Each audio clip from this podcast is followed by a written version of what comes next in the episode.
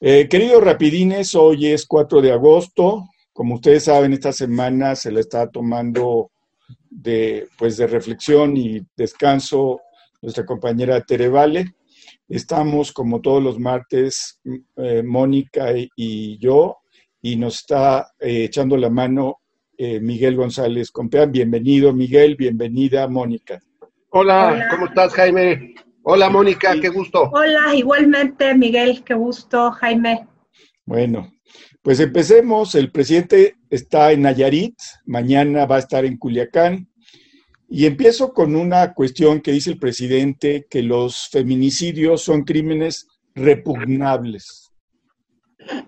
¿Y ¿Quién sabe qué querrá decir con crímenes repugnables? Pero bueno, a mí lo que me parece repugnable es que diga esas palabras, pero bueno. A ver, ayer hablábamos de la educación, les voy a dar un dato antes de entrar en materia de la, de la mañana. Y dice el Programa de Naciones Unidas para el Desarrollo que 1.4 millones de estudiantes mexicanos no van a regresar a clases en el ciclo escolar 2021. O sea, 1.4 millones de estudiantes mexicanos. Dice que 800 eh, mil alumnos de secundaria no van a ingresar a prepa por una situación económica u otras, ¿sí? que 593 van a abandonar sus estudios universitarios y 38 mil los de, los de posgrado. Pues es una pérdida lamentable para el país, creo. Y ya se dijo, nos preguntaban ayer cuánto se iba a gastar el, gobierno en este programa con las eh, televisoras privadas.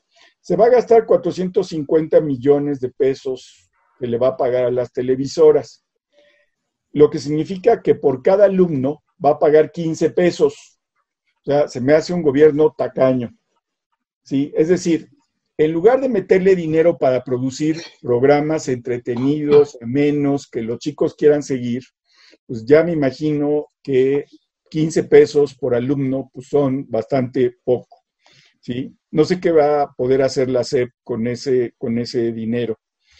En fin, y como otra noticia, dicen que la economía mexicana inició su recuperación en el tercer trimestre. ¿sí? Esperan que crezca algo así como 7.8% en el tercer trimestre. Es decir, va a crecer porque estamos en, menos en más de menos 18. Entonces, pues va a crecer 7.8, pero no va a compensar toda la caída que, tuvo en los dos primeros trimestres y en los otros tres trimestres de 2019, en donde recuerden que tampoco creció. En fin, pues ahí estuvo y el tema central fue el marro. No sé si quieran comentar algo de los datos o del marro. Mónica. Bueno, por principio del marro. Me parece exagerada la reacción del presidente de, pues sí, tenían que hablar del tema de la captura del marro, es lógico, era natural, pero pasa lo mismo que con todo, no es ninguna gracia, es una de las atribuciones del gobierno federal y es directamente del gobierno federal el combate al narcotráfico. Ahí, pues el gobierno estatal, aunque es lucir que según muchos articulistas, obvio pro 4T, dijeron que se había querido el gobernador, pues poner la medallita, no, obviamente no. Eh, fue demasiado detallado el tema, creo que se perdió mucho tiempo en el marro, o sea, finalmente pues ya está el marro ahí, ya, o sea, hay que hacer cosas más importantes para abatir inseguridad y feminicidios. Pero no es, no es una concesión graciosa, es el deber del gobierno federal. Entonces me parece un tanto exagerado. Ahora, con respecto a la educación, yo ayer decía, los contenidos, producir así lo van a tener que hacer de una forma rapidísima, no veo cómo, no veo que el canal 11 se pueda dar abasto. Eh, es, una, es una situación muy difícil porque efectivamente a nivel mundial tienen que dar clases a distancia. ¿Qué tanto van a avanzar los alumnos, que es la población objetivo y quien interesa? No lo sé. Tengo mis dudas. Va a ser casi, casi de, dependiendo de las circunstancias de, de cada sujeto, pues bueno, se va a aprovechar o no se va a aprovechar.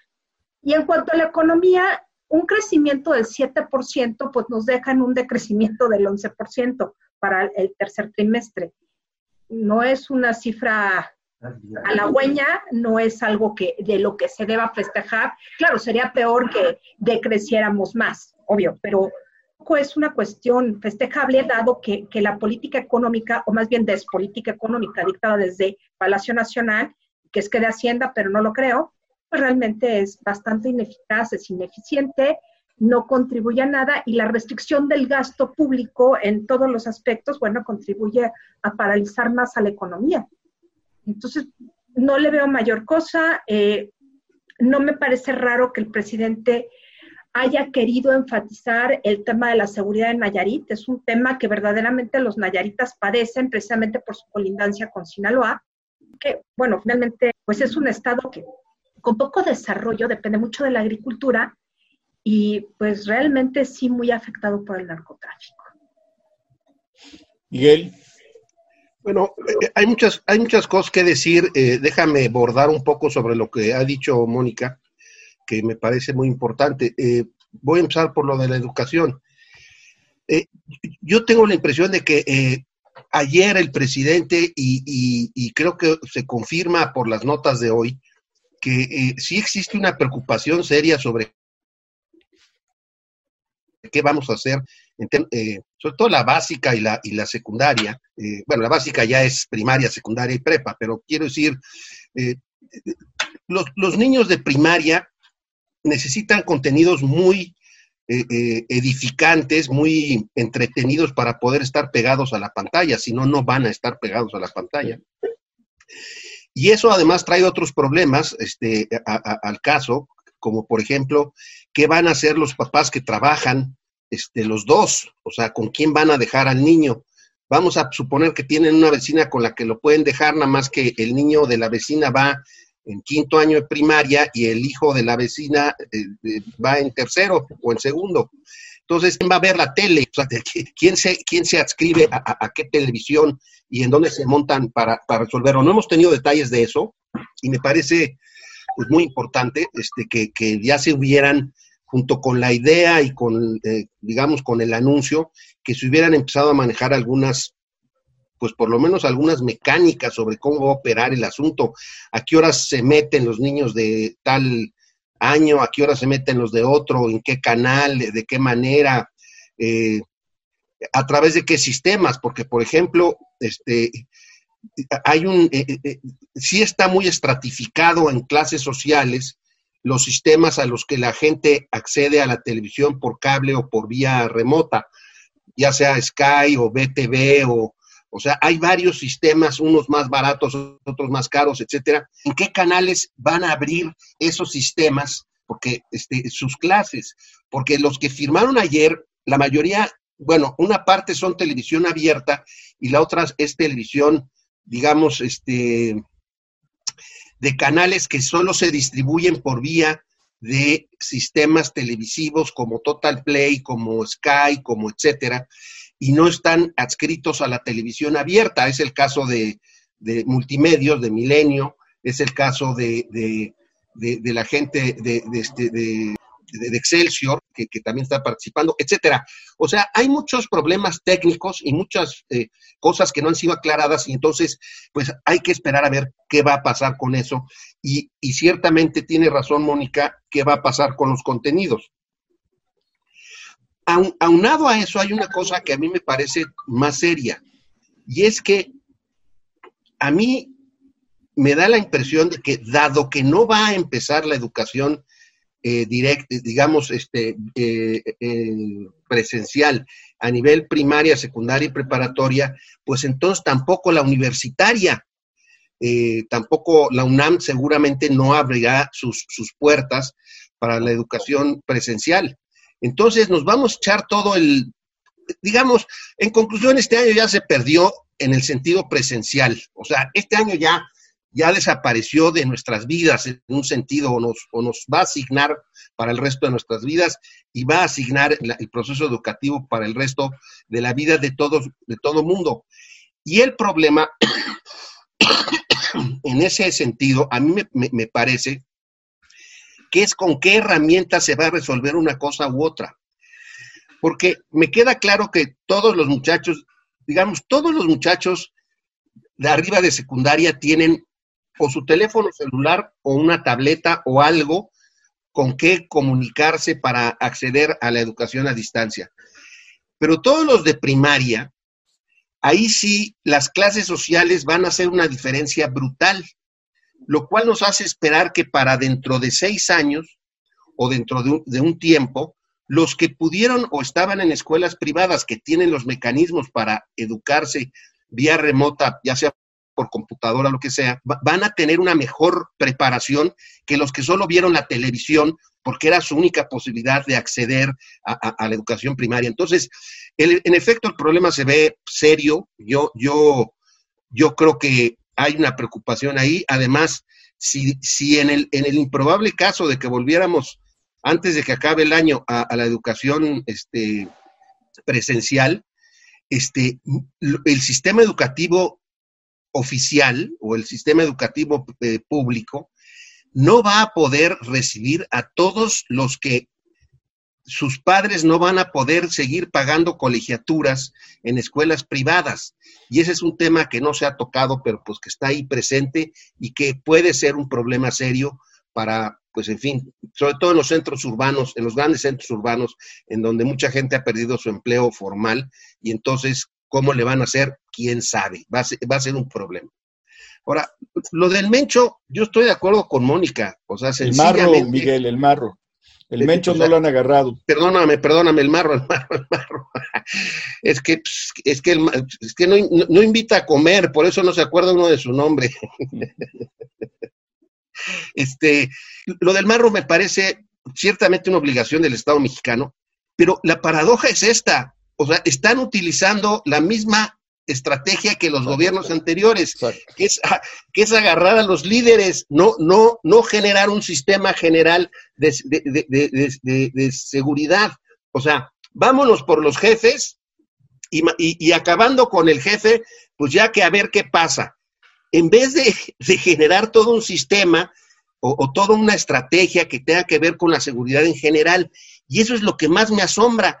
Entonces, como en los gobiernos anteriores, salen y presentan al, marro y dicen, miren, ya lo agarramos, o sea, estamos actuando en contra de la inseguridad y de los grupos delictivos. Cuando están haciendo exactamente lo mismo que los anteriores, que es agarrar a los líderes, que eso a su vez va a generar una disputa dentro de, de su grupo delictivo, de su cartel, y entonces las muertes van a seguir a la orden del día porque se van a pelear por quién domina ese cartel y quién es lo que hace. Entonces, yo ahí lo dejo, pero pues sí vale la pena decir que, pues por más cacaraqueo que le echen al asunto, es igualito que lo anterior, no, no es nada distinto, es agarrar líderes de carteles para meterlos al bote y, a ver si eso resuelve el problema. Y, y, nomás presumirlo en la televisión, ¿no? Este, agachado, eh, con una narrativa, pues que a mí, pues no me hace, pues, no me hace feliz, no, no me resuelve el problema, no me parece que el, gobierno atendiendo de punto con una estrategia general bien diseñada y con perspectiva de futuro. Ahí la dejo, Jaime. Sí, miren, yo tengo la impresión de que desde hace varias de las salidas del presidente eh, está saliendo inútilmente, porque no está inaugurando nada, no está echando a andar proyectos de nada, y ni siquiera puedes decir que está haciendo actividad electoral porque pues la verdad es que sus, sus eh, reuniones son bastante áridas y más bien él sigue peleando contra sus adversarios. Entonces, pues yo creo que nos podríamos ahorrar también sus salidas porque están, están siendo eminentemente inútiles. Nada más es para que los gobernadores pues, les digan, ah, presidente está en su casa, bienvenido, y ya. Y para que diga lo que está diciendo en un lugar o en otro, pues perfectamente lo podía decir en Palacio Nacional. Yo, yo no entiendo por qué ese afán. Todavía uno dijera, ah, es que está haciendo labor de proselitismo político. Pues ni eso, ¿eh? Ni siquiera está haciendo eso. ¿Sí? En fin, sobre educación a mí lo que me alarma, primero, es que eh, eh, el programa nacional, el programa eh, de las Naciones Unidas para la educación diga, este, saben que un millón cuatrocientos mil chicos mexicanos, chicos y chicas mexicanos, van a, ya no a, regresar a la escuela, van a dejar de estudiar y no vea yo un programa de la SEP para pedirles, ayudarles a que regresen a sus casas. Es decir, a sus casas, perdón, a sus estudios. Me parece terrible. O sea, que, que sepas que hay 800 mil chicos de secundaria que no van a entrar a la prepa, pues es para que nos pongamos la pila y el gobierno se ponga la pila y saque las alforjas con dinero y diga, vamos a hacer un esfuerzo para que la mayor parte de estos chicos regrese a, la escuela. No puede ser que perdamos 800 mil eh, eh, de, secundaria a, a, prepa, que perdamos más de 500 mil chicos que están estudiando universidad y que perdamos tanta gente que está en posgrado, porque en posgrado ya las cosas cambian. Si son útiles todos, secundaria, preparatoria, universidad, en posgrado son indispensables para el desarrollo del país. Entonces, me parece terrible que no esté viendo yo un esfuerzo para que eh, esos chicos regresen. E, eso me parece eh, alarmante. Ahora, ustedes han dicho dos cosas que nada más recalco rápidamente, no lo profundizo. Los contenidos tienen que ser fundamentales. Los, o sea, este es un asunto de contenidos. ¿Por qué? Porque los contenidos pueden ayudar a que los chicos sean retenidos en, televisión o no. Si no hay contenidos, no hay manera. Entonces, segundo, eh, la UNAM ya dijo, eh, Miguel, que el siguiente semestre no va a ser presencial. O sea, no va a ser presencial. Pero bueno, en el caso de la universidad y de la UNAM, yo les diría que hay menos problema, porque ya cuando llegas a la universidad, incluso en la, UNAM, que es una universidad pública, ya tienes como la infraestructura para tomar clases no presenciales. O sea, ya tienes una tableta o una computadora viejita o lo que sea, pero ya la tienes. ¿sí? El problema, como bien se dijo, es en primaria y secundaria, porque ahí sí eh, la, la ausencia de la tecnología puede ser fundamental para lograr acceder o no acceder a las clases. Eh, otro, otro de los temas que, se dice, aparte del contenido, eh, hoy Animal Político y otras publicaciones entrevistan a varios padres de familia, les preguntan a varios padres de familia cómo le van a hacer. Y la verdad es que los padres de familia dicen, híjole, pues no sabemos. Y no sabemos porque trabajan los dos o los chicos solamente viven con uno de sus padres, generalmente la madre, y entonces los padres tienen que salir a trabajar los dos, o el padre o la madre que, tienen la, la tutela. Y la pregunta es, ¿cómo le vamos a hacer para que nuestros hijos estudien? Es decir, ese apoyo que se requiere, que no está muy claro cómo, cómo se va a dar. Sí, muchas familias tienen una tía, un tío, la abuelita, etcétera, pero vamos a ver cómo se va a dar. Me parece que eh, se confió el gobierno en que a estas alturas, en agosto, ya la pandemia iba a estar muy abajo, creyéndole a Gatel, a López Gatel, de que no, pues que ya estaba y que no iba a haber problema, y que entonces no, no había que prepararse. Pues yo les diría al gobierno que se preparen para la segunda parte del año, del año eh, eh, escolar, porque a lo mejor en una de esas tampoco hay condiciones para regresar después de las vacaciones de Navidad y o de las vacaciones de Semana Santa.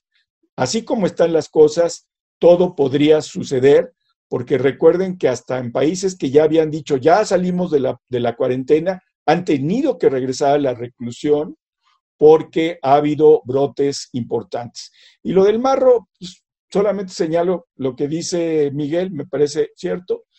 O sea, no vemos nada nuevo con relación a las otras aprehensiones.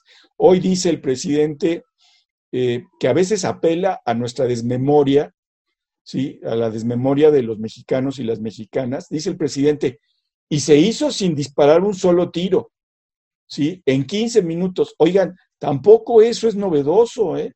Tampoco eso es novedoso. O sea, muchos jefes de cárteles fueron, pues los agarraron dormidos, los agarraron en restaurantes. Es decir, esto de que no sea eh, eh, eh, violento, pues les voy a decir que durante Peña, pues, la mayor parte de, los, de, de las aprehensiones fueron no violentas fueron no violentas. Sí, hubo muchas violentas, pero hubo muchas que no fueron violentas. ¿sí? La, del Chapo.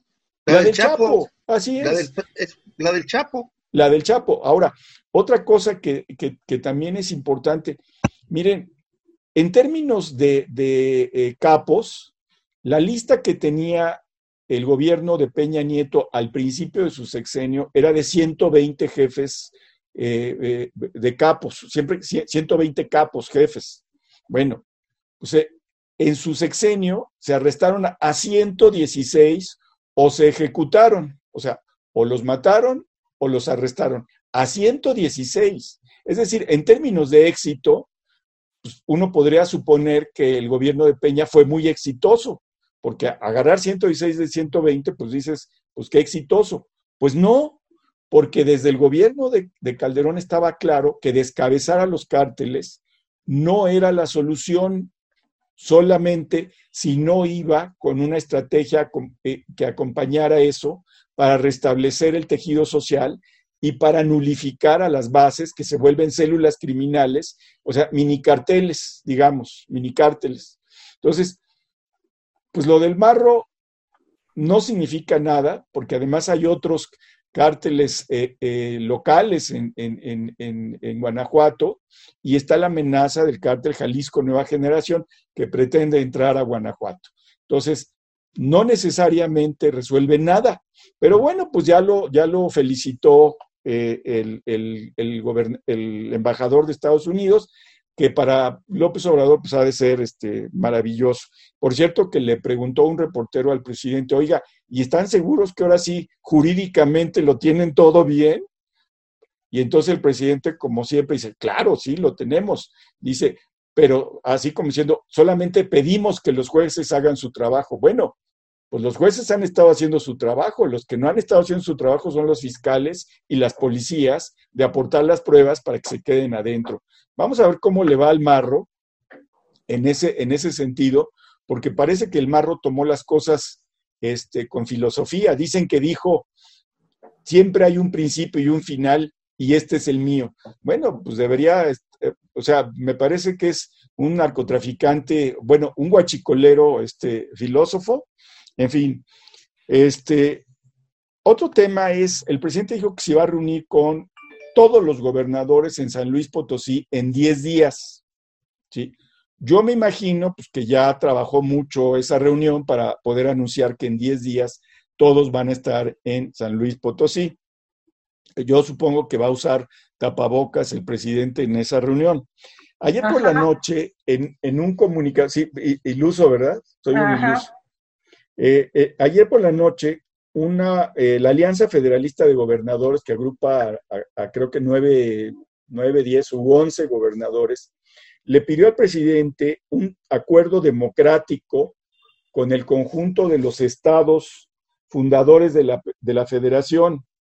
Dice, eh, no se está construyendo un diálogo respetuoso entre pares ¿sí? y se aparenta un diálogo republicano que no existen que no existe. O sea, los gobernadores acusan al presidente de que finge un diálogo que en la realidad no está existiendo, cosa que estoy de acuerdo. Tienen toda la razón. Tienen toda la razón. Y el presidente hoy se la zafó porque le preguntó a alguien, se la zafó y dijo, ¿saben qué? Dice, pues es que son bien, son tiempos electorales. Por eso están así. Ah, bueno. Entonces, les dejo esto, eh, Mónica. A ver, el presidente dijo una cosa que me llamó mucho la atención eh, sobre el programa para, para los ninis. Dijo, a ver, Francia ya nos está copiando porque nuestro programa es muy bueno. Me, me, quedé helada porque evidentemente el programa ni es muy bueno, por supuesto, Francia no nos ha copiado y habla de ese mundo irreal que se ha construido. Lo mismo es con los gobernadores. Los gobernadores efectivamente están sintiendo que la federación mete, no solamente con recursos, sino con lineamientos políticos claros y posibles para enfrentar no solamente la pandemia, sino el aspecto educativo y el aspecto sanitario principalmente. Y la federación no ha hecho nada. Ahorita acabo de ver que López Gatel está pidiendo disciplina frente a una posibilidad de rebrote. Bueno, ¿Cuál rebrote? Seguimos en la misma, en la misma pandemia, por Dios santísimo. Es, es verdaderamente eh, un problema, un problema discursivo, pero es un problema de, de, públicas. El presidente se avienta a decir una serie de cosas que solamente están en su imaginación. ¿Cómo es posible que diga que en este momento los gobernadores están preocupados por una situación política, están preocupados porque la gente se le está muriendo como moscas? Ese es un hecho. y que el presidente no, no toque los temas centrales, como precisamente el de seguridad, el COVID en todas sus manifestaciones, los feminicidios como tal, o sea, no, no, haciendo mucho por las mujeres y ese tipo de cosas, no. Realmente no le entra al tema. Pemex está perdiendo una cantidad estúpida de dinero, de 12 ceros, por favor, y no no toca esos temas. Lo que está haciendo el presidente es salir de la ciudad para darse la vuelta, porque verdaderamente es una inutilidad, como tú lo decías, Jaime, y dar la impresión de que está dialogando con los gobernadores cuando en realidad no hay diálogo. Lo único que hacen los gobernadores es pues, decir lo que hace, lo que ha pasado y pues hacerle el juego al presidente pero eso no significa que estén de acuerdo con él, simple y sencillamente lo tienen que recibir, no hay modo de no hacerlo. Entonces, estas mañaneras, estas últimas mañaneras han sido francamente de, ¿qué nos estás diciendo, presidente? ¿Qué te pasa? O sea, ¿verdaderamente estás en este mundo, estás en este país, estás en esta galaxia? ¿O solamente todo es producto de tu imaginación? Y ni siquiera ya con usted, porque realmente ya está perdiendo, yo siento que ya está perdiendo ese respeto que tenía al principio. Ahora yo, yo veo que la gente está mucho más enojada, que eh, sus detractores están diciendo, bueno, pues, teníamos razón, y hay gente que lo apoyaba y lo está dejando de apoyar. Y creo que toda esta situación del manejo del COVID realmente le está haciendo muy flaco favor a sus intenciones electorales para 2021 y no se está dando cuenta. Está procediendo como si tuviera un 70% de aprobación y ya no lo tiene. No sé qué piensan ustedes al respecto. Miguel. Bueno, este, hay poco que añadir eh, en realidad, porque, eh, este, en primer lugar, lo, de López Gatel, pues es, es, es, una de las cosas más penosas, los que se han podido ver en, en manos de, un responsable de política pública.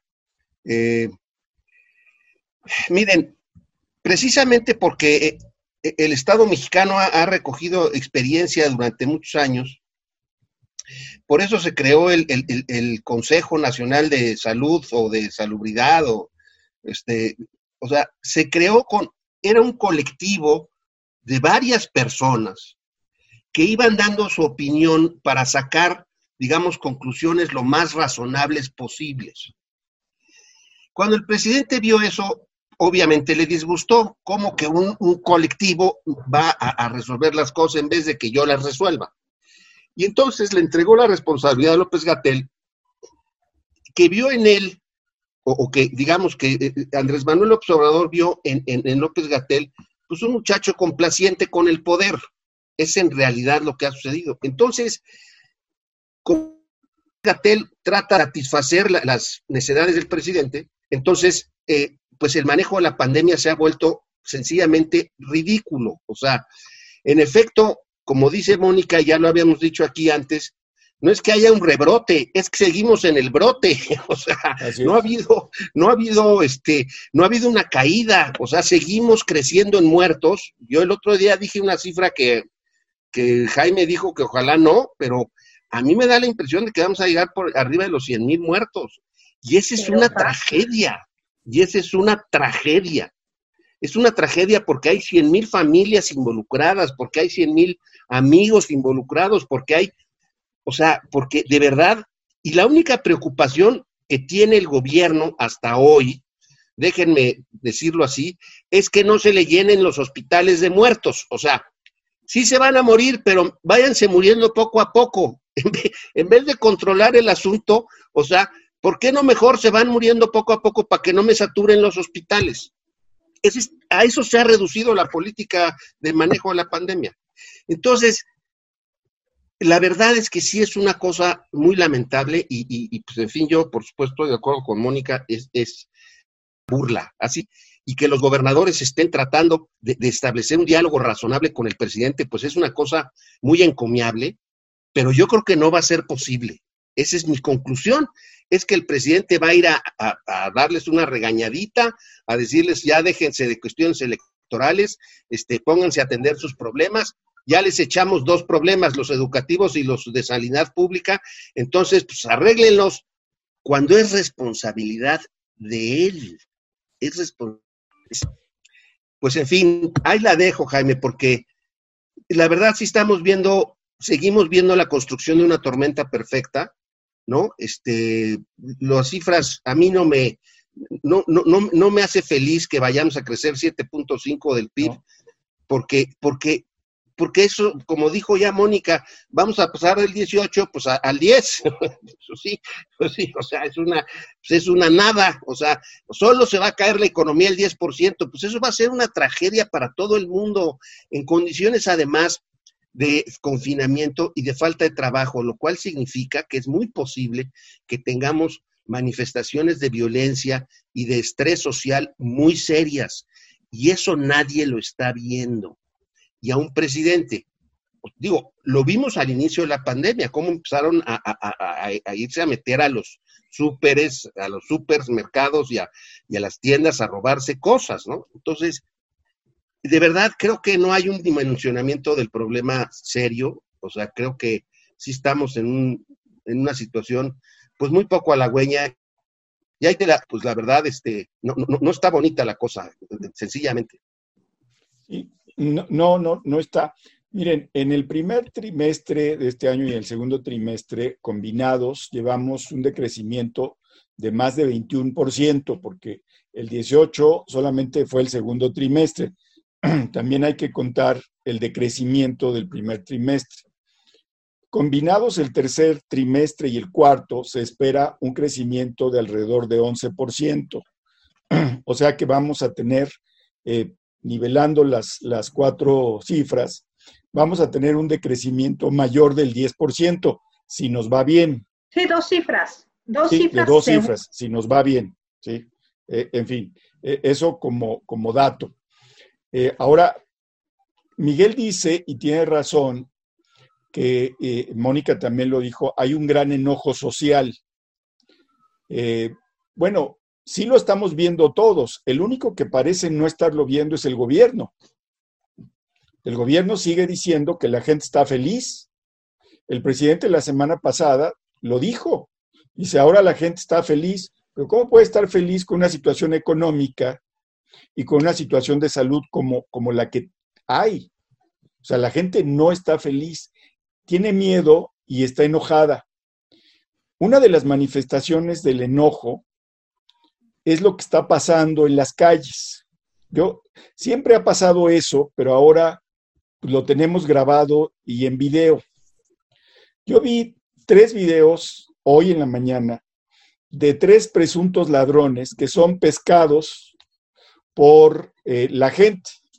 Hay uno en una combi que se sube a robar con su colega, el colega no se puede subir porque el chofer se arranca y cuando el asaltante que se quedó arriba trata de bajarse, lo pesca uno de los pasajeros y hay un video en donde lo golpean durante seis minutos.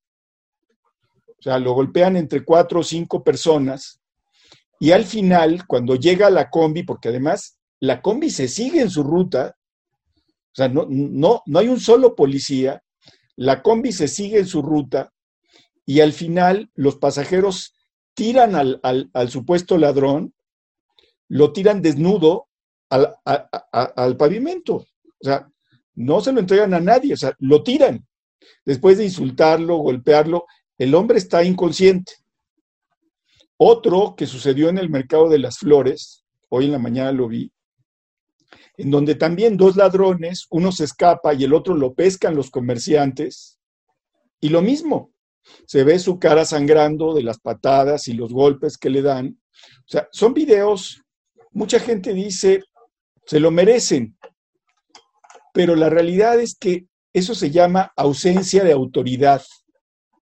Eso se llama enojo.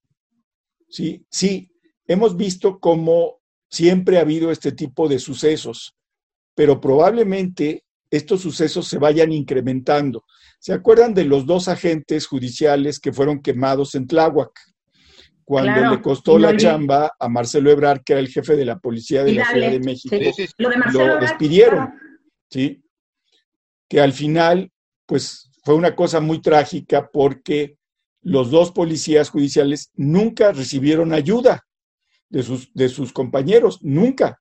O sea, no, los agarraron y los quemaron, no, los agarraron, los golpearon, los arrastraron, o sea, pasaron más de 30 minutos y al final los queman. Y en esos 30 minutos no aparece la policía. Lo mismo en estos videos. En estos videos hay un pasajero que dice, oigan, pues vamos a hablarle a la patrulla. Pero los otros como que dicen, ¿y para qué le vamos a hablar a la patrulla? Para que lo lleve y lo suelte a dos cuadras. O sea, en ningún momento los que toman la justicia por su propia mano se percata de que sería mejor llamar a la policía. ¿Por qué? Pues porque no hay confianza en las autoridades. O sea, ¿por qué vas a llamar a la policía si esto lo puedes, lo puedes ajusticiar tú? Eso me preocupa, me preocupa porque aparentemente los tres ladrones que fueron golpeados salieron vivos. Pero ojo, porque en otros estados de la República como Morelos o Puebla, los ladrones no salen vivos. ¿eh? Y, y no digo que no se merezcan cárcel, pero una cosa es cierta, esta es falta de autoridad. En fin, yo dejaría con esto mis comentarios. Eh, el presidente se reunirá en 10 días con los gobernadores, supuestamente. Eh, eh, informa Durazo que han estado echando de las corporaciones de justicia a todos los que estaban cercanos a García Luna. hoy avisó de dos, sí, que los echaron, y no lo están acusando de nada, simplemente de cercanía con García Luna. Y hasta donde yo sé, si no te oculpan de nada, pues no veo por qué tengas que perder tu trabajo, a menos que te comprueben que tú fuiste beneficiado con todo lo que hizo o supuestamente hizo García Luna. Eh, Mónica. Bueno, para terminar, creo que hay una crisis social latente, muy fuerte, que el gobierno no está en condición de enfrentar bajo ninguna, porque es un gobierno que no está viendo la realidad. Entonces, es muy fácil que eh, no si se acaba la pandemia, la pandemia va a tardar tiempo en acabarse, pero en el momento en que podamos salir, creo que va a haber muchísima violencia contenida que se va a desfogar justamente cuando eh, se pueda salir. Va a haber mucha, mucho enojo contra el gobierno. Eh, el presidente también ha contribuido de una manera impresionante en el encono social, en las diferencias las diferencias los malos, los pobres, los ricos, y ese discurso va a resultar explosivo. Así es que creo que 2021 va a ser un año sumamente difícil, pero esto también va a tener repercusiones sociales tan fuertes que no sé si se va a poder contener. Creo que estamos ante un escenario tendencial muy poco favorable. No sé qué piensan ustedes. Miguel. Eh, pues para mí esa es la mayor preocupación, el encono y, la, y, el hecho de que la gente tome la justicia por mano propia. Yo hace unos años escribí un artículo sobre el tema en un libro con Aguilar Camín y con eh, otros compañeros, otras gentes, y, a mí lo que más me preocupaba era esta idea de que en México, eh, por una u otra razón, se privilegia hacer justicia, no cumplir la legalidad. Es decir, justicia es lo que yo creo que debe ser respecto de las leyes que nos rigen, los procedimientos jurisdiccionales que existen, eh, los planes y, los programas para resolver problemas de seguridad. O sea, eso es hacer legalidad. hacer justicia es lo que cada quien piensa que es justo.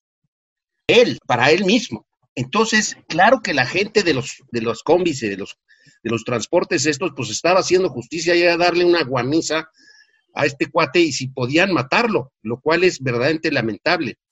Miren, los números de, de, de, justicia por mano propia, este, o por propia mano, durante los últimos 10 años, han crecido de una manera ridícula. O sea, para 1900, para 2010 teníamos aproximadamente unos 100, 120 eventos de justicia por, por mano propia en distintos lugares de la República. Hoy vamos en alrededor de 300, más o menos, eh, eh, y es muy posible, Mónica, infinitamente más respecto del ejercicio que la sociedad tiene que hacer para resolver un problema eh, que tiene muchos estratos y muchos niveles, este, y que tiene sobre todo la falta de capacitación brutal en las policías municipales y en, las policías estatales. Pero en efecto, ahí se presenta y puede ser que se aflore un problema muy serio y, y no, yo no le veo una salida pronta, ni le veo una salida, digamos, este, pensar con tranquilidad que la manifestación social va a ser este, razonada o razonable o que la acción del gobierno va a tener, eh, digamos, un comportamiento conforme a, la, a, lo que debe hacerse respecto o, mandado por la ley. Entonces, eso me parece muy, muy, muy grave. Pero déjame cerrar con un comentario, eh, Jaime. Fíjate que esto es la la permeabilidad que tiene el gobierno para escuchar estas cosas tan evidentes. O sea, yo no sé en qué momento eh, el presidente tomó la decisión eh, de, de, decir que sencillamente aquí había unos que están conmigo y vamos a hacer las cosas como yo pienso, y allá hay otros que me dan la razón. Cada vez que yo digo algo, la otra mitad de México se queja. Ven cómo había tantos intereses que las cosas no, no, no se podían resolver de esa manera, tenemos que resolverlas de nuestra manera. Y el resultado de eso es que tenemos un país dividido, nadie está llamando a la concordia, nadie está llamando a la unidad, nadie está llamando a crear oportunidades para hacer un país más igualitario eh, en lo político y en lo social, en lo económico.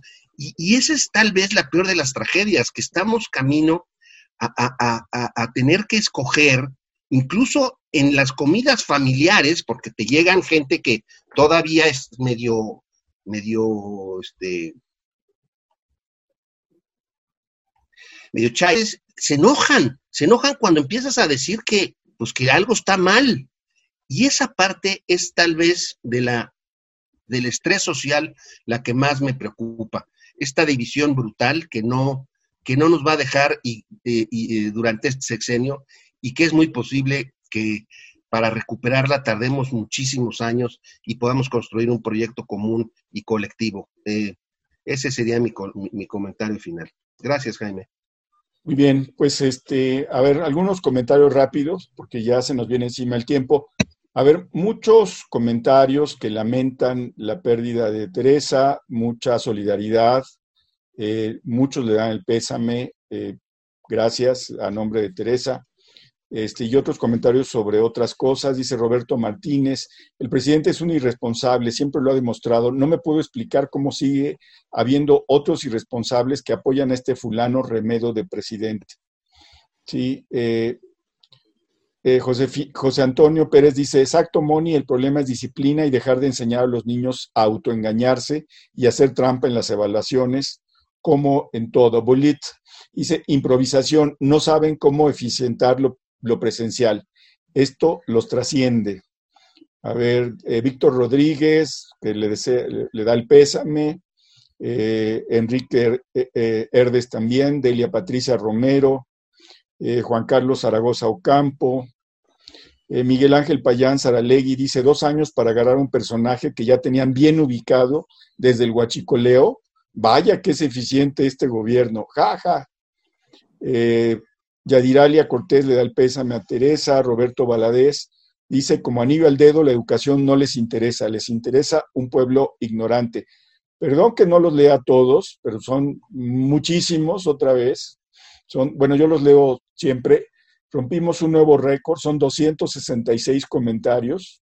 Les agradecemos mucho sus comentarios. Yo los leo todos, todos, todos, incluso aquellos que dicen que, este, como no está Teresa, pues ni vale la pena criticarnos.